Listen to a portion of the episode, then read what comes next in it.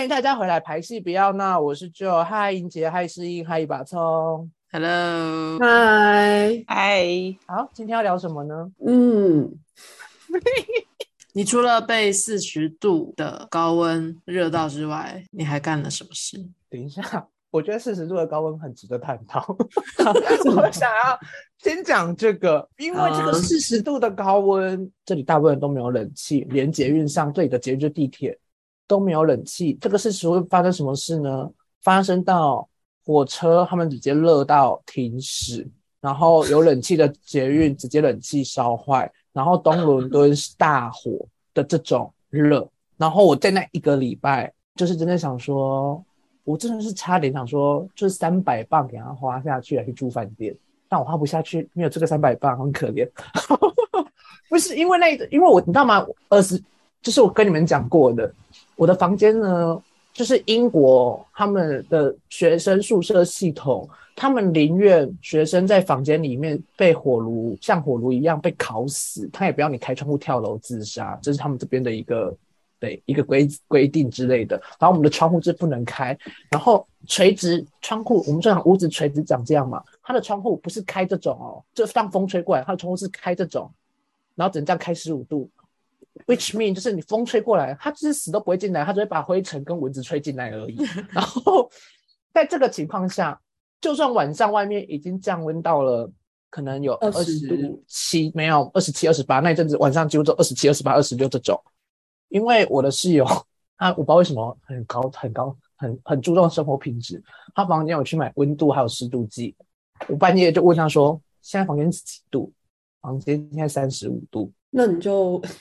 我们全部大家都是脱光光的在睡觉，嗯，是还是睡？然后就算在在这个情况下，我几乎都是早上四五点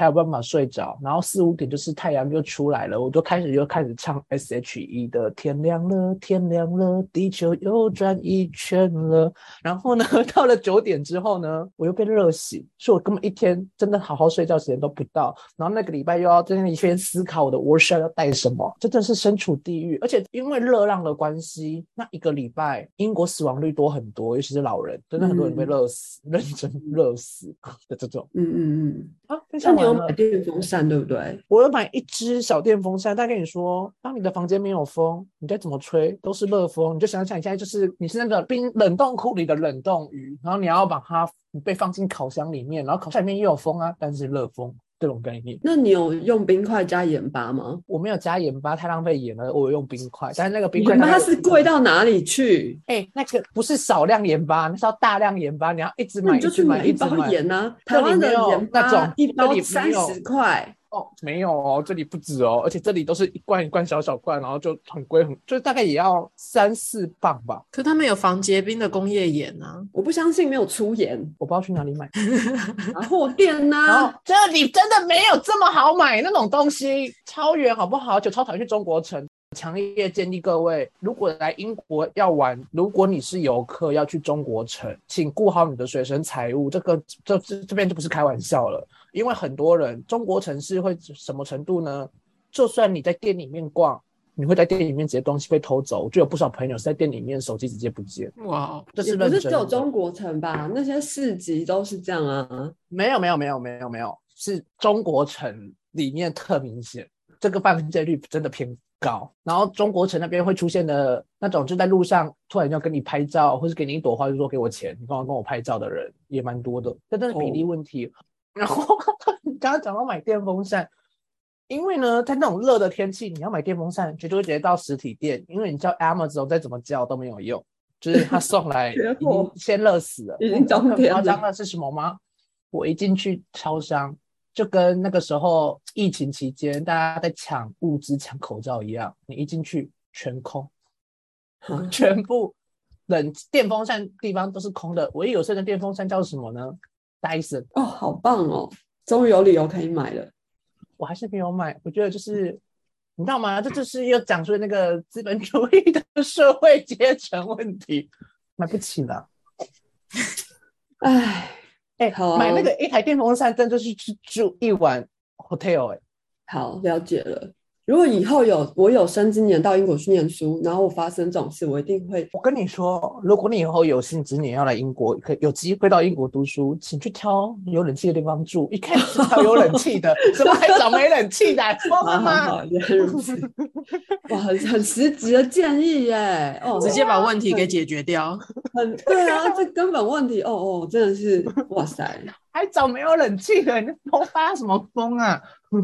我可以住北边啊，北边比较冷吧？呃，其实没有，你要住富人区，就是有都市有有有都市计划，绿地比较多，然后当初在建筑就有想考考虑到通风。我觉得是很多是因为这些有一些是建筑很早之前在设计的时候，因为还没有全球暖化这么严重，所以他们没有考虑过通风系统，然后还有墙壁要不要这么会吸热这件事情。嗯，好可怕哦。啊，然后过然后我是十几年前去了英国，那你知道吗？因为在这个热浪期间，我去看了一出戏，这个刚好也可以嗯当牵回来。而且出戏有冷气吗？我先听我听我讲了哦，这出戏呢叫做翻成中文，它叫做《燃烧的城市 》，which means 它里面 没有冷气，没有冷气，少数的地方会有冷风会这样吹，因为它那那个地方那些演员需要跳舞，然后比较密闭，它要保持空气流通。然后我一进到那些空间的时候，都直接站在那个冷风旁边，我管你戏演怎样，我先让我自己冷 冷却下来再说。但是我必须说，这出戏呢，它的英文叫做《The Burn City》，它就是来自于全球第一个做沉浸所谓沉浸式剧场的公司的 Punk Drunk 是 Punk Drunk 吧对吧？你是说 Sleep No More 吗对的那间公司。？OK，然后这个整个体验呢，因为它叫做 Burn City，然后哦天呐，今天晚上我真的是不是 burn 呢、我因为我连呼吸汗都不能呼吸。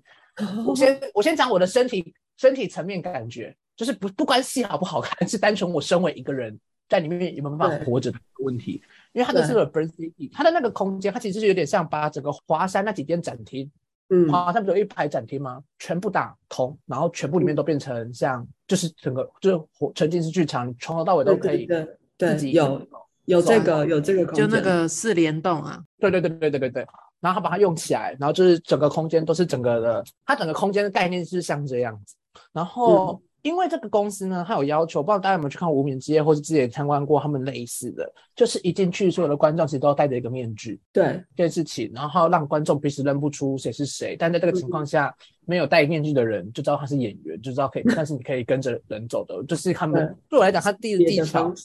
对对对，然后也也有另外一个，就是因为当你彼此都不知道谁是谁的时候，其实会有撇除某些刻板印象，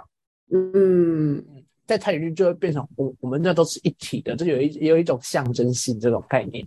然后嗯，但是在这个情况下呢，它这个燃烧的城市，它是改编自这个剧本，它是改编自两个希腊悲剧，嗯然后把它变成一个故事线这样子。嗯然后因为它叫燃烧的城市，它有点让我们进入地下世界这种概念。然后呢，戴上这个面具，其实你的视角变得非常的有限，然后里面又有暗瑟瑟。真的是暗到大概你就想想，在剧场里面，然后灯光只有开 level 十五到二十这种概念，嗯嗯嗯这种概念就有点像，我想一下要怎么形容呢？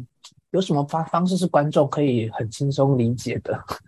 嗯，夜灯因为你讲吧，level 十五没有夜灯这么亮哦，它真的是很暗。你就想想，你们有可能有点像那种你走进去隧道里面，然后在隧道底端有一种突然有一盏路灯出现，但那个路灯就有点快坏掉，hinhin hin 的那一种，就你在恐怖电影里面会看到那种很像突然会熄灭，然后就一个小手碰出来的 surprise 的一种的那种路灯，但是你就在隧道的两端，另外一端是那个光的这种光源，所以这个情况下，其实里面上上下下跑上跑下，然后又视角有限，真的要小心撞到人。但是我非常敬佩那些演员，都知道怎么走，然后又不会跌死，因为这地上没有荧光马克哦，在里面地上没有荧光马克这件事。但是他们没有戴面具啊，他们看到视线就会比你好很多啊。就算没有戴面具，它还是偏暗，而且人很人不少，其实人人不少。然后嗯它里面哦，我还没有 讲完人身为人的体感，就是我的视野也已经先受损了。然后这嗯是唯一我来这里第一出要求观众从头到尾要戴着口罩的嗯戏，嗯在里面没有冷气，人又很多，你的脸有面罩又有口罩的情况下，我一眼，因为整个沉浸过程大概是两二到三个小时，嗯，我一出去的第一件事情是立刻把面具那些拿下来，我整个人都湿掉。我想说，哎，我洗完头了。好，这体感的部分。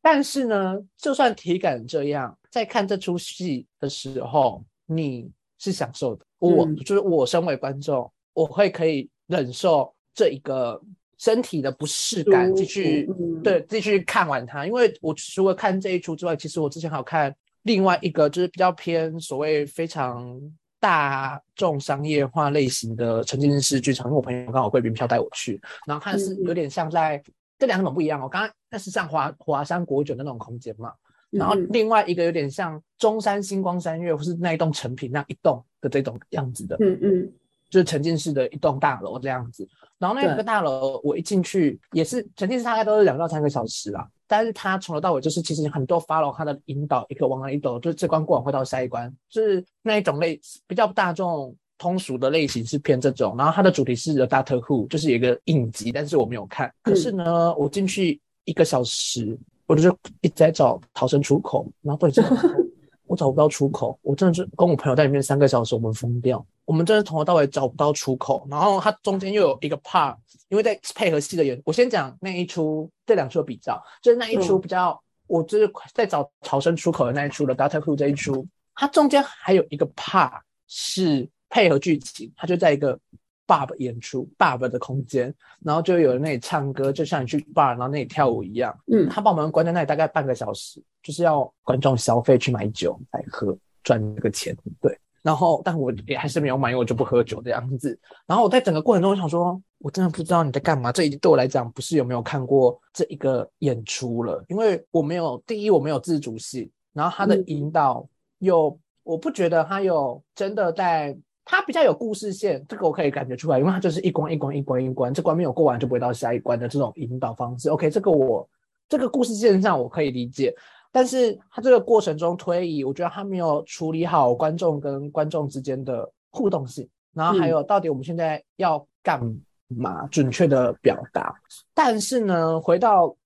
那个燃烧的城市这一个戏，我看完之后呢，其实我看不懂整个故事线在干嘛，因为它从头到尾都没有语言。二到三个小时都没有语言哦，他都是靠肢体、声音、跳舞、舞蹈的方式呈现完这出戏。然后居然有语言，就是两个人那种，就是我像我现在在跟哎跟你说这种窃窃私语中，他没有要讲给大家听，你看得出来他在讲话，但你如果没有跟他靠很近，你听不懂他在讲什么的这一种。嗯嗯但是呢，他同时对我来讲，还有，因为他就是给了观众自主权嘛，我们从头到尾就是你在整个华山国酒里场，你要怎么走都可以走。然后他们虽然是整个开放的，但他们可以透过一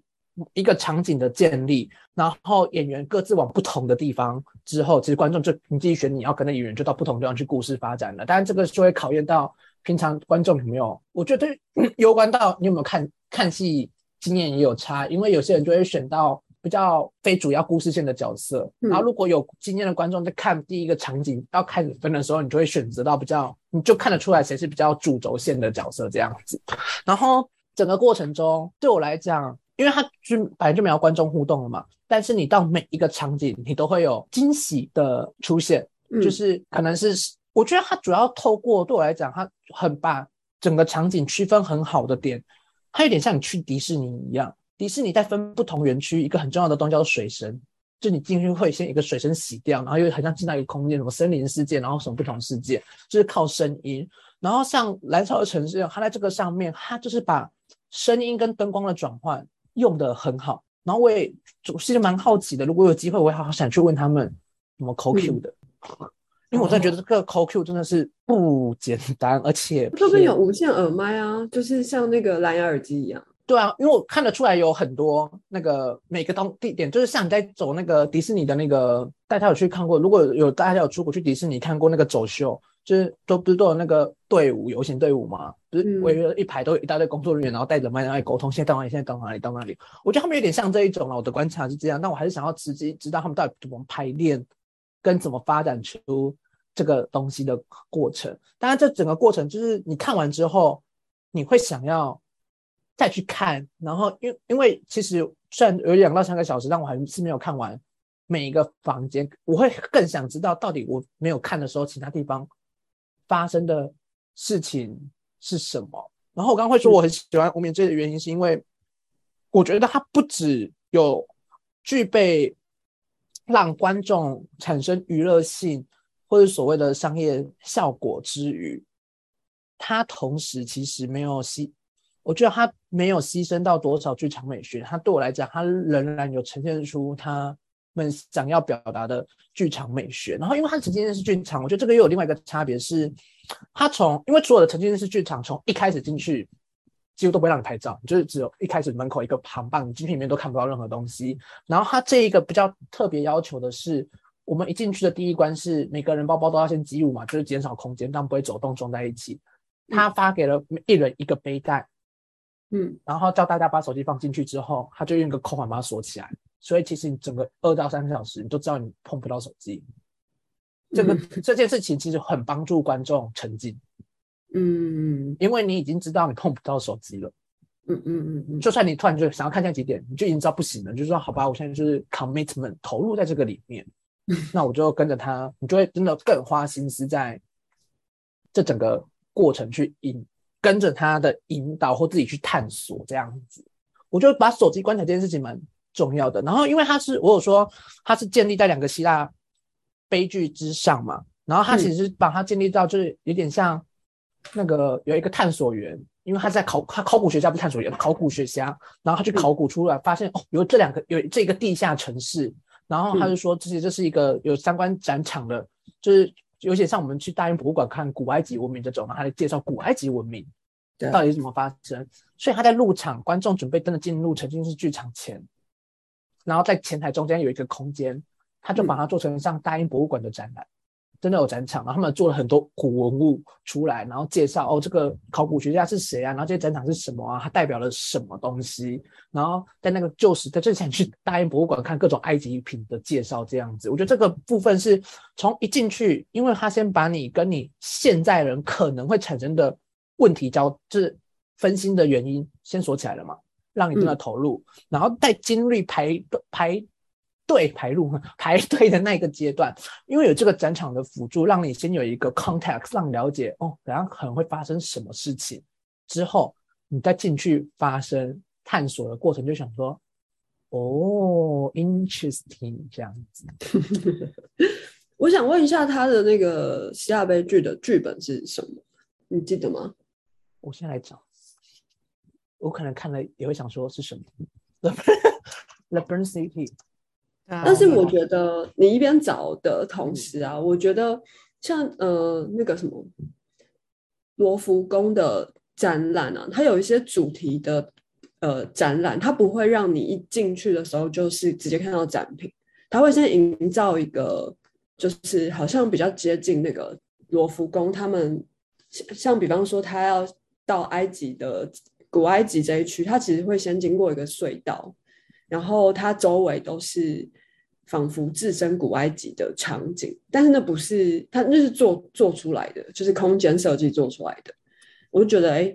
好像他们就是很很真的会很会使用这种你在空间里面，然后这个这里有幻觉。这出戏也是这样，就是他其实，在展场其实就是已经开始在布置那些东西，你一走进去。因为从灯光变暗，就是慢慢的缩小、缩小、缩小，其实它就有一种慢慢在引导你，然后还有那些声音，我觉得声其实声音。其实蛮重要的，我刚刚找到了，它是改编了阿格曼农跟 Hecuba。哎，这个比较冷门哎，这个我不太知道。简略的说一下，那个阿卡曼农跟那个什么赫卡伯，哎呦，因为赫卡伯这个故事太冷门了，我觉得你就算认真去找，找不到什么中文，所以大家可以当做就是知道一下就好了。我想 The Burn City 它应该也没有要你理解那个故事的意思，对，但是因为没有。改他，他其实改了很多，对，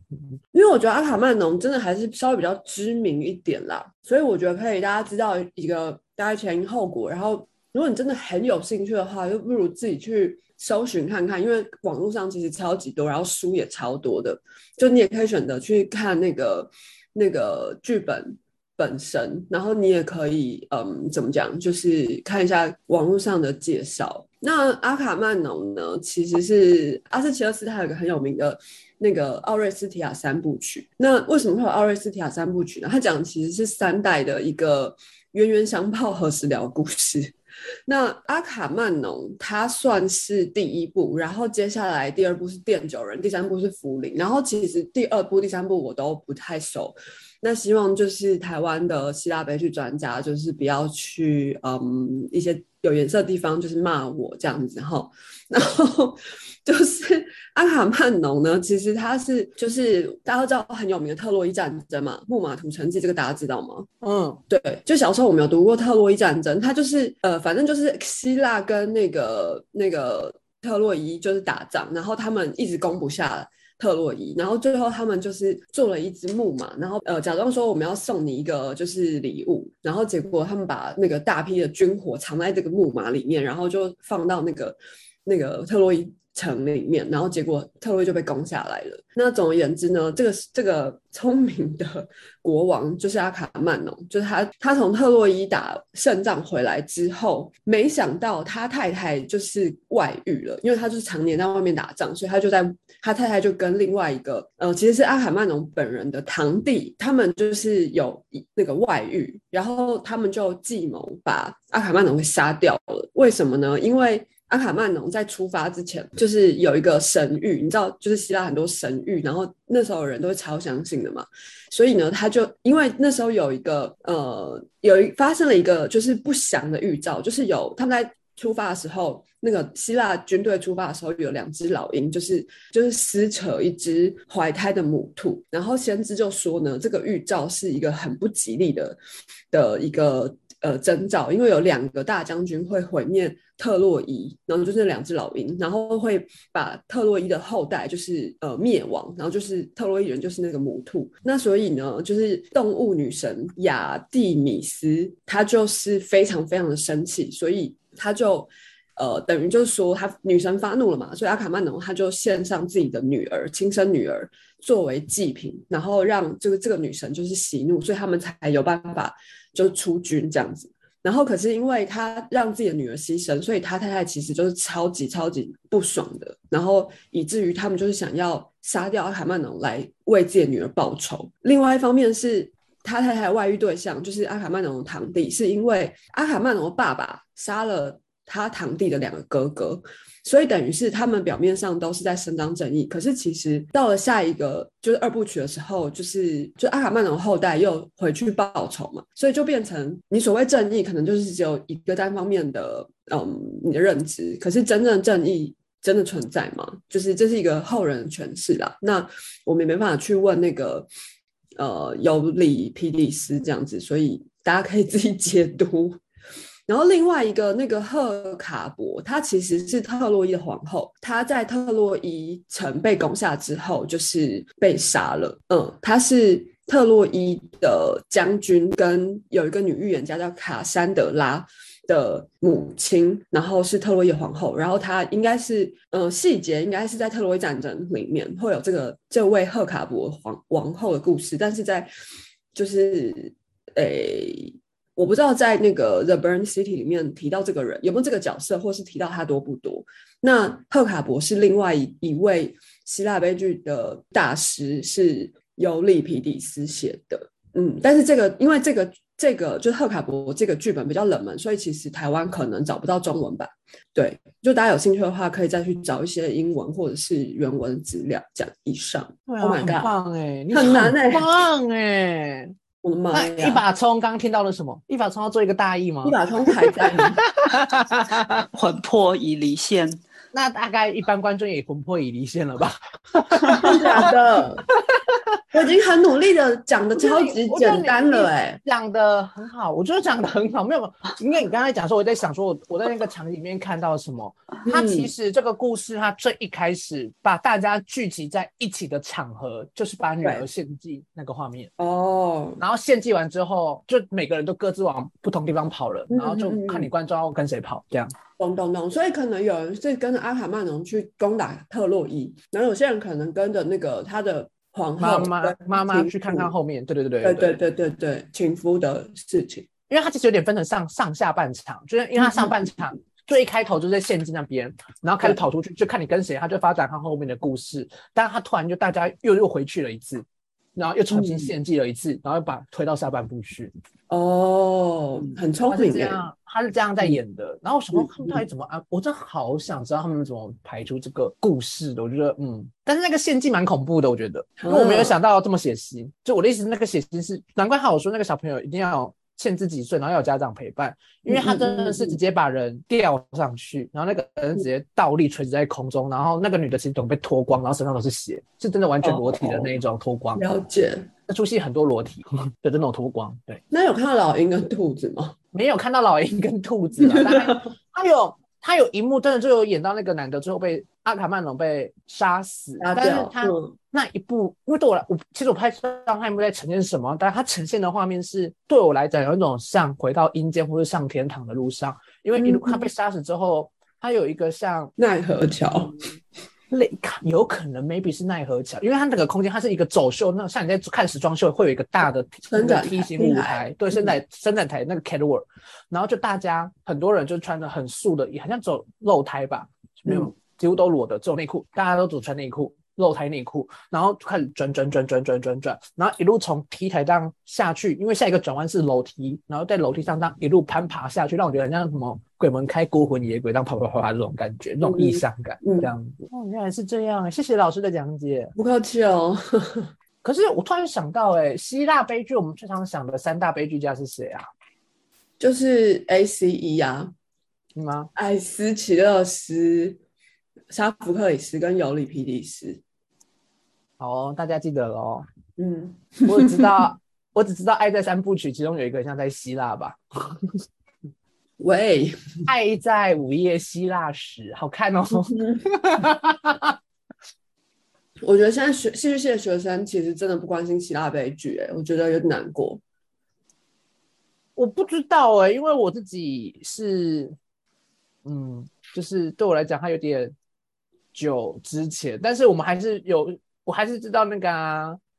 就是酒神节这件事情，不是因为嗯做酒神工作坊 这个东西，是因为我们大一的时候基础理论就要讲到底酒神这七个节日，然后还有推出比希腊悲剧，还有就是从议会，就是希腊最一开始剧场其实是从那个嘛，因为没办法，我我知道要再讲一次，就是当代戏剧的，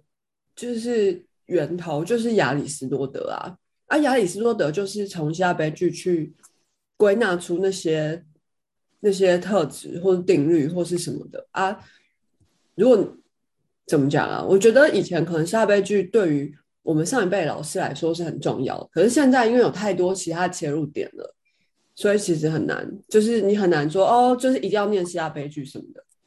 我觉得是这样，没错欸，因为开始，尤其是从布雷希特开始，如果要打破，就是越来越就是分散这这种这些东西。因为像我昨天，好，我昨天跟你面试完，我终于写完我的 introduction 了。我这 introduction 是这样写的，跟你们分享，我把它翻成中文哈。如果剧场啊，它作为一个，诶，这谁讲的啊？他不是不是不是谁讲的，是王九引引用了谁？忘记这个人是谁了。什么东西？来哦，现在引用很重要哦。对啊，讲错要重录哦。不是，因为他是，但我忘记他本名叫什么了。哦，小白痴哦，这一个啦，这本书《剧场公共空间》里面，就大家大这本台湾有翻译，我是把看中文的哈。剧公共公剧场公共领域，它其实里面，它一开始就先就是我大意啦，然后加上我自己的观，我从它里面我的认知是，就是剧场它作为它其实是一个沟通的媒介嘛，所以它是嗯提供一个公共空间，然后给不同异样的，重点是不同的声音，还有各种类型的声音，在这个交换中间，在这整个社会里面的交换空间，让他们可以来彼此提交换意见，在这个公共空间。所以他强调的是说，观众他不只只是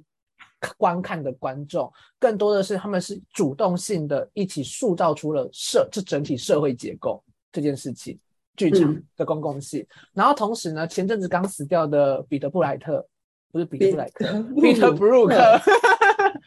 前面帮我剪掉，我不重新讲一次。同时呢，Peter Brook 呢，他就是他其实在里面做空的空间最开始就有讲了嘛，就是人其实剧彼得布鲁克他一直在强调，就是在当代社会的剧场环境的这个 context 里面啊，theater 这剧场这个概念，它应该是会跟随着你的社会还有环境的转变而有不同的定义。它的那个定义不应该是死板的，而是一种那流动性跟着社会变迁，就是剧场的这个存在，它是会有不一样的，不一定剧就剧场是什么，就是我们在不同时代都应该要去回回来反思跟思考的。然后又有另外一个刚死掉的人呢，叫做写了后戏剧剧场的这一个人，他叫做汉斯蒂斯雷曼。汉斯蒂斯雷曼，对对对对，他也有讲啊，在后戏剧剧场这个里面呢，就是观，就是其实剧场，我们一开始亚里士多讲讲讲那些元素嘛，其实我们像忽略一个最重要的元素，观众，就是而且尤其是观众这个元素，反而就变成了慢慢的会变成剧场的本质，对，这样子，就是他会从，就是他其实已经慢慢在取代。在这个过渡的过程中，他会慢慢的取代以往过往我们一直以文本为导向的传统的剧场艺术形式，然后同时观众他真的再也不会是那种我们一直觉得被动的观看者了，他们更多的是决定剧场艺术存在的参与者。如果没有观众，可以说没有剧场这件事情，其实在后续剧已经很强调说事情。所以啊，换句话说哈，就是在如如果。我们是以剧场生态的永续性发展的达成为我们的主要的长远目标来看的话，是不是现在当代所有的剧场领域相关的从事者投入在里面的人们，要开始意识到所谓的文化资本的累积，它不可能一夜。一触可，它不是一触可及，它需要慢慢的累积，并且花相对应的时间开始去思考，还有研究剧场跟观众之间的关联性这件事情。这是我的 introduction 的第一段。所以呢，然后同时根据就我之前有讲过的，就是文化政策的研究调调查，台湾的文化大观大众的文化参与率。各部门啊，其实都在下降，但是其中一个最明显的叫做表演艺术领域，然后台湾政府就是它做表演艺术领域，它就把剧场归类在旗下嘛，所以我可以看到，从二零一六年本来还有四四十四点三趴的文化参与率在表演艺术，其实到二零二一年只剩二十三点一趴。当然，这其中有关于 COVID 的影响嘛，就是它 COVID 本来就已经对于剧场艺术这个生态本来就不稳定的架构产生。的影响不可以被低估，但是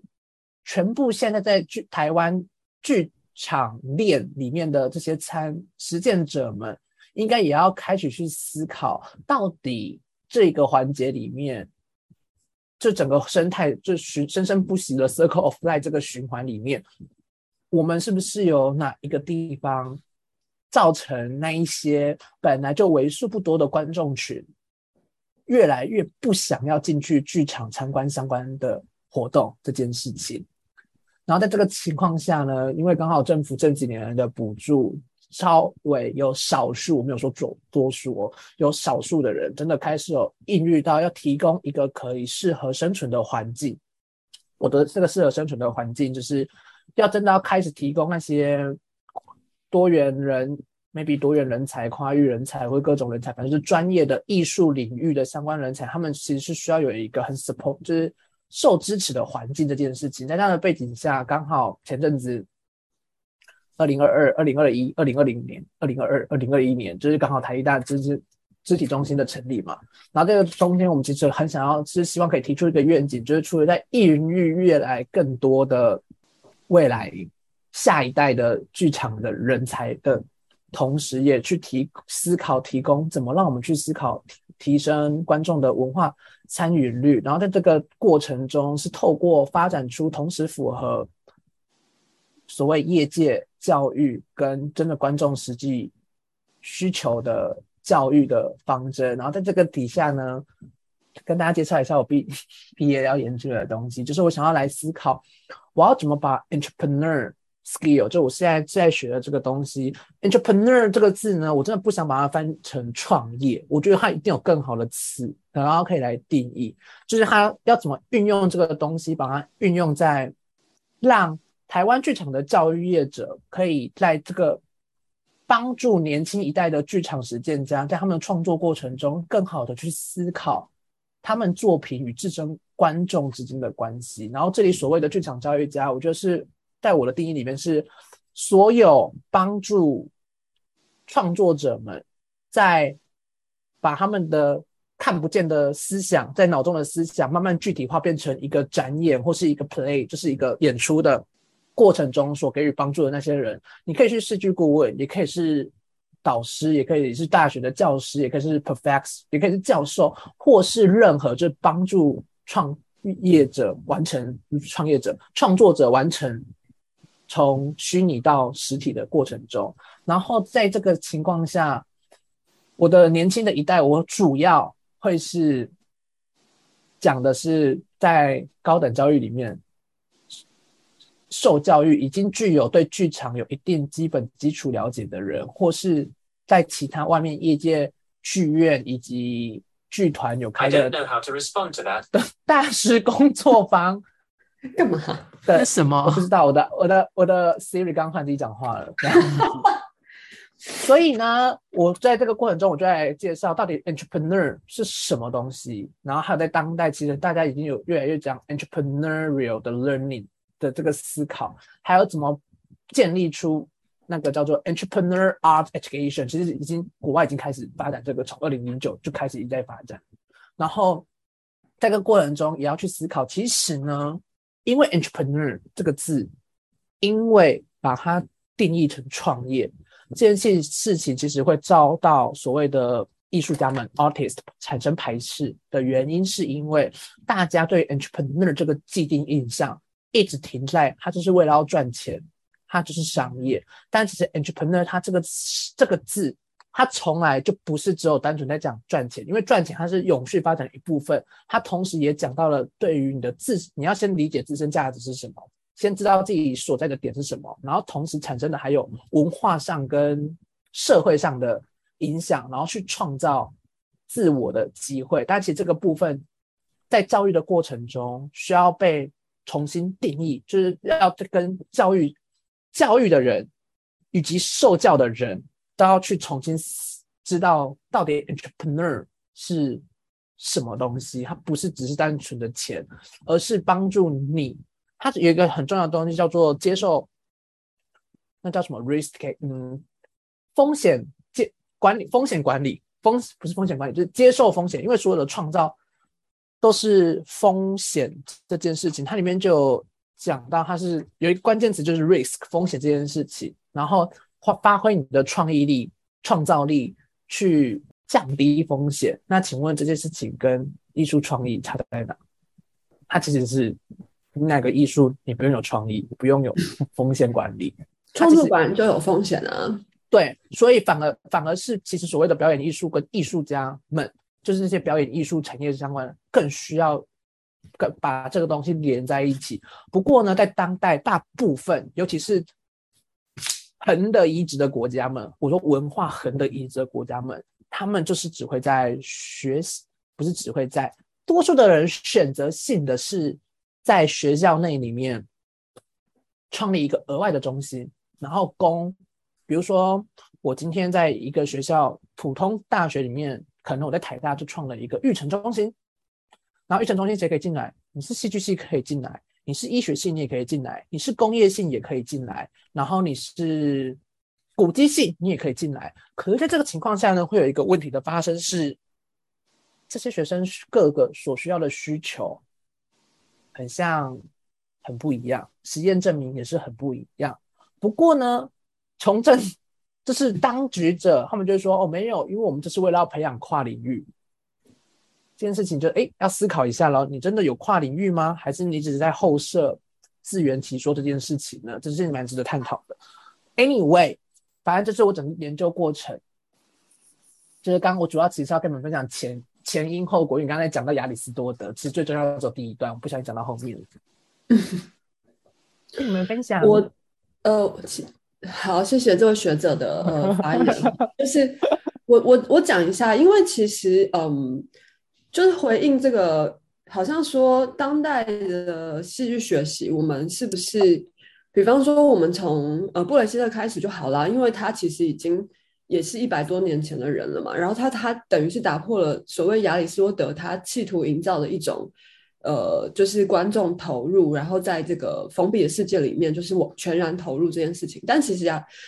布布雷希特他并没有。你不能说他成功，但是他为什么会今天被我们提出来讲？是因为他第一次想要试着去反抗所谓亚里士多德。我觉得你知道你要反抗什么东西很重要，所以虽然我们呃现在有，比方说汉斯蒂斯雷曼他写的后戏剧剧场，他主要写的他主要的研究或是他主要嗯分析的事情，可能是从亚里。呃，从从布雷斯特之后，可是可是今天我们要不要知道亚里士多德到底说了些什么，或是他主张些什么？我觉得还是要的啊，因为就是我刚刚说的嘛，因为它是西方文化基础，所以如果今天我们学的是西方剧场的话，我们不可能就是从一个呃反叛，就是开始走一个开始走走走到另外一条路上，这边才开始理解。那你前面这。嗯，两千年的基础是什么？我觉得你还是得要去，不能不用说深入的研究它，但是你大概还是要略知一二。那我觉得为什么大家这么排斥是所谓的这个希腊悲剧，是因为我是觉得我们过去并没有一个很好的老师们、教授们，他们用很有效的沟通去让学生理解。这件事情是不是有，是不是很有趣，或者是是不是其实有它，呃，值得意知道的地方？那大部分的老师可能他会用呃诗学的原文去讲课，然后诗学对大家来说，它就是就算翻成繁体中文，你还是一个字都看不懂，或是你每个字都看得懂，但是选组合起来，你真的是不知道他在讲什么。那这对于学生来说就很痛苦。然后我觉得我自己在学的时候，我也因为这样很痛苦。可是。后来我稍微比较年纪比较大一点了，然后我就有点余裕的时候，可能比方说像我刚刚给你们看这本《西方文化之路》，它其实是一个超级白话，然后很通史性的去从希腊史前的文化开始讲，所以它一定会讲到希腊悲剧，然后它一定会讲到我刚说那三个，就是那个就说那三位所谓的希腊悲剧的三位代表。其实那时候写希腊悲剧的人超级多，因为也就希腊悲剧喜剧就这两种而已，然后只有希腊人在写这个形式的东西。但为什么是他们三个？是因为他们每年都拿奖。就是我们曾经有一次，好像是我忘记是吕欢那一集还是那个黑特那一集，我们有讲到说，就是那时候有很像新人新事业的比赛，然后每年呢就会有一个大奖这样，然后。基本上就是这三个剧作家，他们就是轮流，或者是呃，就是他们三个就是年纪以年纪来算的话，就是他们基本上就是他们三个这样一直得每年大奖，所以他们就变成一个呃作品流传下来最多，然后大家普遍觉得他们东西最值得研究的希腊剧作悲剧剧作家，但并不代表说只有他们三个人是在写这个。对啊，那可是你如果说我今天要背这三个人，我觉得其实没什么意义，因为你随便 Google 希腊悲剧作家三大剧作家什么，Google 上就绝对有。你只要可能我想可能十秒，然后你 Google 可能十五秒，就差那五秒而已。其实我觉得是非常还好的事情。那我们，但是我为什么讲得出来呢？是因为真的还是在教学过程中看过非常多次，然后我自然而然我会记下来这样。对，所以记得并没有什么了不起，因为大家现在依赖的，就像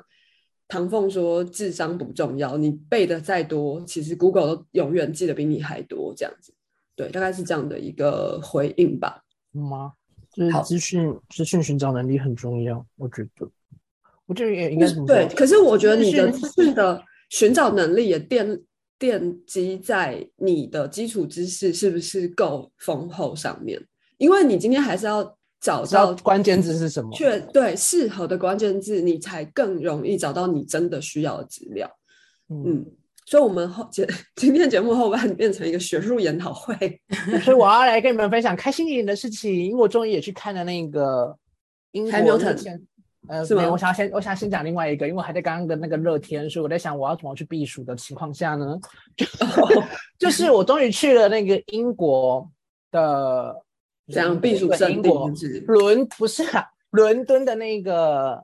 Regent Park，它因为前阵子疫情嗯所以都取消，然后到这嗯阵子才又开了，终于有夏季限定的那个 Open Art Theater，就是户外公演哦，的那个剧场，然后他现在在演的是一零一中狗。然后其实这个哦。蛮蛮酷的原因，是因为其实我们现在大概到英国都是九点十点才真会完全天黑，嗯。这件事情，所以那天我一去，我不知道算你知道吗？还是下午？就是它是七点四十五开业，是嗯、是这样的，英国的夏天哈，最嗯热的时候我觉得是下午三点到五点，不是台湾的一点到二点，一点到两点的钟，因为那个台湾的在这边一点到两点，感觉是太阳才真的慢慢要起来这种感觉，就是那个斜射的那个幅度还没有那么正点，嗯反正三点到五点真的很热，但我一嗯进去，因为它在摄政公园里面，它其实树木蛮多的，然后它整个剧场外围就是用树树林这样帮你整个围起来的这种感觉，然后你在看的过程中，你就会看到，你就有会像我上次去那个音乐会一样，你就慢慢经历到白天你看到的舞台长这样。当然，我不知道他们时间怎么抓的啦，刚好下半场其实回来就是刚好天黑，所以下半场你就开始看到舞台灯怎么亮起来。但你知道吗？它是像户外公演的那一种。嗯，舞台你就想想有点像大安森林公园里面中间那个舞台，它的舞台就长那样。但是这种时候怎么去活用舞台，跟上面的道具、舞台走位怎么排，就是创意力的部分了。有一定的限制，你才会有一定的创意力。因为反而有时候没有给你限制，你反而哎，很像也不知道怎么办才好。但有限制，你要去突破它，就会激发你的创造力。这样子，它就是会把这整个空间融合起来。然后还有，它其实就是用一零一中国那个英文字母。就整个摆在台上嘛，但那些英文字母就有点像那种 cube cube，只是英文字母，然后它就是各种移啊、横啊、躺啊，就变成不同的东西。然后我觉得它其中有一个比较有趣是，尤其是英国这阵子开始从 the 那个战马开始的 war horse 开始，我不知道大家有没有发现一件事情，就是越来越多超偶这件事情的演出，然后他们的哦两、嗯两只狗，一零一中狗，大家如果还记得那个故事，除了库伊拉之外，就是那两只狗。其实是用人操演的，在那边爬，前面是偶，后面是人的脚，然后边唱歌。然后我觉得他们现在偶，我最近在看戏就发现他们越来越多操偶，然后还有踢踏舞的元素。嗯，因为我也不只是这一处，最近看了很有一些其他出也开始每个大家都好爱跳踢踏舞、哦。哎，可是英国本来就有踢踏舞的传统啊，你们的那个大河之舞。不是就是建立在踢踏舞这个舞种上吗？但是我是说，最近反而看戏会觉得一直被提到，就是在这边，如果把英国剧场这样一年看了快一年的戏，这样子 hashtag 下来，就是关键字超偶会是第一个，然后踢踏舞也会，然后再女权。哎、欸，可是我觉得超偶一直是欧欧陆。哦，英国可能不算欧陆，但是我觉得欧陆对于超偶这件事情是非常非常，呃，就是它也是有一个蛮深远的传统诶，因为可能从面具这个东西开始，然后后面就是像偶戏，然后默剧这些东西，可能都就是它起源的蛮早。然后另外一方面，我觉得是因为东方的剧场影响，就是慢慢的呃越来越影响西方。尤其是欧洲的剧场，比方说，嗯，净琉璃，然后或者是像之前英国合拍，不是就有跟就是日本的那个，呃，应该也是类似能剧超偶的那个概念，就是他跟日本演员合作，然后他们就是做了有就是在非常非常，嗯。科技感的舞台上，然后其实就是用一个非常古老的形式，然后可能莫须金还有呃，比方贾克勒寇，他们就是会有很多被东方影响的，就是偶这件事情，因为偶在东方也是算是一个很大众的嘛，嗯、对啊，像布袋戏啊，各各国都有嘛，都有类似的这种偶戏的传统，所以我我是觉得偶戏我不意外，因为我觉得它其实风行很多年了，之前不是还有个艺术节是那种超级巨大，就是跟一整个建筑一样那么大的偶吗？好像某个偶细节，然后它就是有那种超大超大，然后大家都会超期待那个偶戏节的时候，然后去看一些非常偏，就是非常极端的偶，然后他可能就是在整个街道城市里面展演，就不是说我进剧场去看而已，它是有一种就是融合就是地景啊或者城市建筑啊什么各种各类的这种偶细节，好像也是一直都有吧。我忘记我谁呀上之前第一学期我跟你们分享了，大第一学期有一个超大偶从欧洲从从欧陆从土耳其一路走来英国，然后庆生，嗯，三应该是。类似那个阿莫那个偶很有名，因为那个偶是为了要帮难民发声。出现的偶。嗯然后她就是一个阿阿阿莫尔，她是一个小超我的小女孩，然后从土耳其一路这样，但是他们是用走的，这样走走走走走走来英国，然后一路上就是跟不同的人产生互动，然后唤起难民意识这件事情。然后我觉得这个蛮有趣的，这个大家如果有兴趣也可以去找一下这个人，你们只要打那个难民女孩人偶，几乎都会对，所以我的意思是说，我觉得偶戏在欧洲、欧陆也好，英国也好，可能就是普遍来说一直都有这个人数。我还没有讲完，还有看埃莫顿跟美女野兽，没有，因为这边在看蛮多戏的。但是 Hamilton 我们之前没讲过吗？我是不知道哎、因为我是刚好有朋友抽到十磅，哦那你说，我坐在第一排正中间这样。天哪，那你不爽死了？哎、其实说认真的，我真的觉得第一排没有说，除了是看演员，如果对演员没有兴趣的话，我真的觉得没有没有觉得坐第一排多爽啊。哦，因为他看不到全貌，是不是？没有，我看完 Hamilton 我还是很开心，还是很欢乐。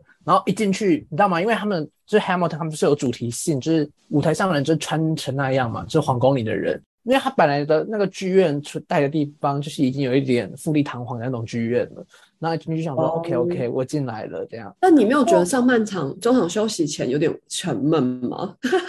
还好。你你也是看现场吗？不是，我是看哦因为我是看现场，录影，这是我少数几个没有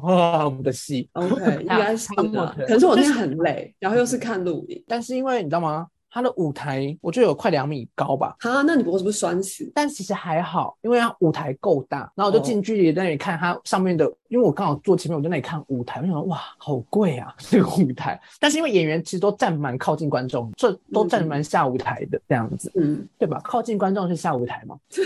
对啦，明白啊？要跟观众讲，要跟现在很多听众讲一下嘛，是就是我们会讲一些上舞台、下舞台，跟观众不较劲的就是下舞台哦，各位听众。你知道为什么吗？为什么为什呢？么我哦，为什么离观众比较远的那个是上舞台呢？因为在十六世纪的时候呢，我们剧场里没有电嘛，所以呢，这个我们就没有这舞台灯光这样子。那为了要让比较远的演员被观众看清楚，所以那时候的舞台是做一个斜坡的感觉，所以越往远处就是会比较高一点点，就是有个微微的坡度，所以它是 up，就是 up stage。所以呢，我们然后下面这比较靠观众比较近的地方呢，就比较低，所以叫 down stage。但我们翻成上舞台跟下舞台，但其实它应该是高舞台跟低舞台。好的，讲讲讲完了。哦在我的认知过程中，我我觉得很奇怪的点是因为上舞台、下舞台是以坐在观众席看，不叫上面叫上，不叫下面叫下舞台，对不对？但是左右舞台是以站在台上演员的左右分，然后我想说为什么这个会分成这种两？No No No，它的 up and down 不是这个上下的意思，其实只是我们翻译的时候翻成这样，然后但是它的原来由是因为那个时候落差长这样，它是一个有点斜度，然后做一个强迫透视，然后让比较远的演演员不会被挡到，让观众可以看得比较清楚，这样。好啊，那如果有就这里有一般的听众的话，顺便补充一下左舞台跟右舞台哦。所谓的左舞台呢，是你坐在 观众席看在舞台，你的右手那边叫做左舞台，然后你的左手叫做右舞台，就是以演员的对演员的左右为舞台的左右，但是观众席就是以观众的左右为左右，就是右观众席就是我的右手，观众的右手边是右观众席，观众的左手边是左观众席，这样子。对的，以人为本，就是你在哪里，那边就是以那边为左右，这样 OK。你有小百科哎，好棒哦。谢谢谢谢谢谢大家。Anyway，Hamilton 其实真的蛮蛮蛮好看，不过因为很好笑，因为因为我算正常身高。就是嗯高度，就以成人人类不管男女，但是你坐在第第一排呢，有不少，就是也是会有女性观众嘛，女性观众他们真的就会去就是会去跟前台要坐垫，就是像我们在两庭院小朋友看不到可以去去两庭院小朋友可以去 要坐垫，把自己垫高是一样的，对对。对对对对对，就是真的会有第一排，就是身高可能一百七十公分以下的人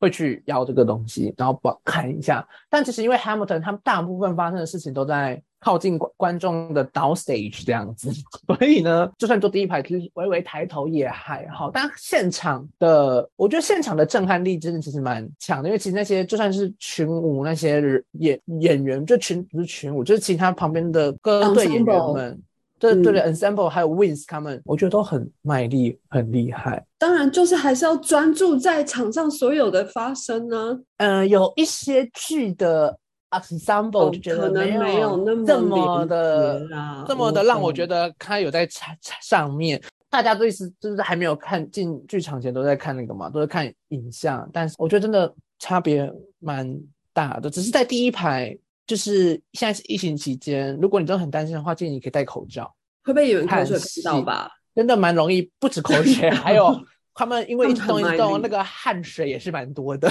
这样子。OK，就是口沫横飞，呼呼呼呼呼这哎样子。，这个在北医大的戏剧厅就已经可以看到这个景象了啊，也是不用到英国了。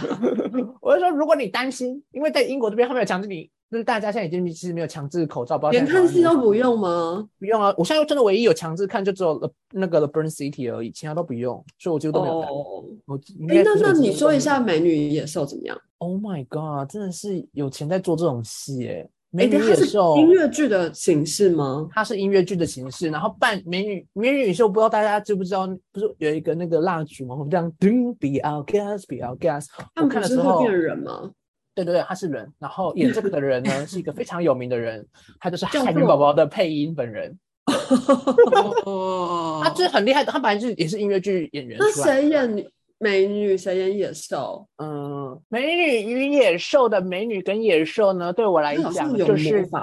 他有在他有在服务政治正确这件事情。可是之前那个白雪公主真人版不是就是已经是拉丁人了吗？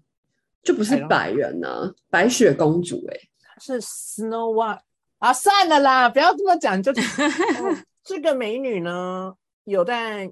英国有演过，也有演 Dear Dear Evan Hansen，然后哇，很酷哎、也有演《妈妈咪呀》跟《剧。悲惨世界》这样子女演员。然后这个男演员演了，你说野兽吗？嗯嗯嗯，也是哦，他要演，Oh my God，他有演之前我之前两去年十二月那个国家剧院 NT 有做一部《睡美人》的音乐剧，我去看，很好看，他有演，然后他还有演，他有他演了很多他本身是个黑人，NT 的，是是是是是，他们都是 Art Educational School 出来的。哦，他演了很多 NT 的戏，其实，但你知道吗？我其实最想要看的，我最想要知道的是，大家还记得童话故事里面《美女与野兽》？野兽一开始是个王子，然后他因为嗯把那个巫婆用生气了嘛，然后他就变变成，不然他就被吓咒，然后变成怪兽。野兽，对，我呢一去，我抱一个很大的期待，就是我一直很想要去体看到到底他怎么呈现这个东西。然后我看了，我真的是充满惊奇，因 为我真的不知道他怎么呈现的。但他真的是板板好好的一个人，一个嗯胖就咻瞬间 转换，我觉得它比哈利波特的魔术好看。哦，我觉得这迪士尼厉害的地方，对我来讲，迪士尼它真的一直都有，因为它是迪士尼制作嘛，它一直都有在思考观众的娱乐性。我之前跟他们分享过这篇吧，就是娱乐在表演当代表演艺术到底是什么东西？娱嗯乐这个东，我之前有跟你们讲过吗？嗯，有有有，有对对对，它它里面就是就是你要出乎意料的不可期待。对我来讲，它是持续的有不可期，就出乎意料的事情发生。而且因为它真的是灯光声光效果，它就是很典型的所谓商业剧的，就是大众定义商业剧的音乐剧，就是像《美女与野兽》这种。它真的就是你花了很多钱，然后你会一直笑，一直笑，一直笑，然后看戏你会一直哇哦哇哦哇哦这样子。然后《哈利波特》呢，相较之下对我来讲，我就是看一看，快要睡着的时候，突然一个哇哦，然后又快睡着了，然后他又抓到一个我快睡着的瞬间，有一个哇哦这样子。所以它是惊愕交响曲的形式，虽然他有魔法，但就是魔法就是疏忽即逝。但是我一直不啊知道哎、就跟去逛迪士尼乐园一样，你一进去你会真的进去。我觉得他真的有有秉持华华纳迪士尼最初在创迪士尼讲那句话，就是要制造一个欢乐的地方这件事情。嗯所以我在看《美女与野兽》，因为去看《狮子王》也是有这个感觉。我下礼拜应该去看那个吧，《冰雪奇缘》。我看过现场的《狮子王》哎，在纽约，我也有看了，我我嗯嗯我也是刚，我是六月刚看完。在伦敦看的吧？嗯，对啊，嗯，而且在这边，哎，如果这边我们有英国的听众，或是带要来伦敦玩的那个朋友们，就本假假期没想要来，如果想要来看那个迪士尼的制作啊，像《美女与野兽》嘛，《冰雪奇缘》，然后《狮子王》，然后之后会有《杰克与魔豆》。哦，对，然后呃，迪士尼呢，其实你只要上网，你去打就是迪士尼音乐剧，然后有什么 Mag Mag Magical Monday 这个东西，就是他每个礼拜一中午你都可以去抢票，然后抢这几出戏的一出一张票二十五磅这样子，相较之下比较便宜。如果大家有这个想要便宜又有娱乐的需求，那位置都蛮前面的，因为我是坐一二三四六第六排第七排吧，那二十五磅而已，原价其实都蛮贵的。迪士尼的东西，哦，大家看完真的是会觉得好爽哦，就是声光效果。反正我觉得这个月就是看着戏都相较之下看的，就是会觉得精神愉悦、精神抖擞，觉得人生好像还有点希望。但是回到家 开始看这些文献，就觉得哦，我的人生真没望。而且又很热，对，而且哎，你知道吗？因为他们这边有像两厅院的那种售票系统，嗯，然他们叫后就是什么？他们叫 Todaytix，然后做的蛮蛮哦蛮好的，它里面就会有开始跟你讲，它有全部可以选嘛，然后也可以选专门就是因为它有一系列就是 lush ticket，就是每你每天可以抽便宜的票券哦这样子，然后抽到几率高吗？就是少量十点了，我几乎每次都是抽这个了，我就十点开起来靠狂按狂按，就是你有毅力就可以按，然后它还有它也有直接分，就有 musical，然后或是 play，就是还有活动音乐会，就是他们这个售票系统在上面。但你知道吗？前阵子不是热浪来袭，它就有推出了一个 section 叫做“很热吗？来西区吹冷气，有冷气的剧院”。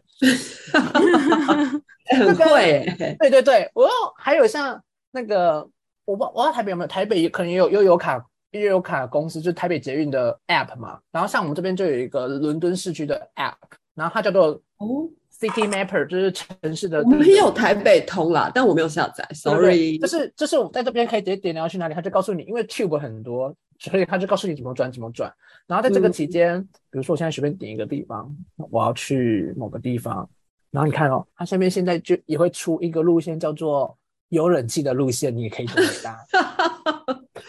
我会笑死。我现在这都只搭有冷气的路你们。是落后国家是不是啊？落后很落后哎、就有冷气还要特别标榜出来哦，哇塞，落后国家。没有冷气的那些地铁，拜托，台湾哪里没有冷气？你告诉我，现在连哭国小都有冷哦气。我真的好想哭哦！我真的是那些没有冷气的地铁，站一进去想说，好，我出去走路，走在外面走路都比搭地铁还要凉，因为在下面没有冷气，然后整个又是因为在地下，然后如果有一堆人，然后又有哎、这样听，起来好像还是冬天去比较舒服哎、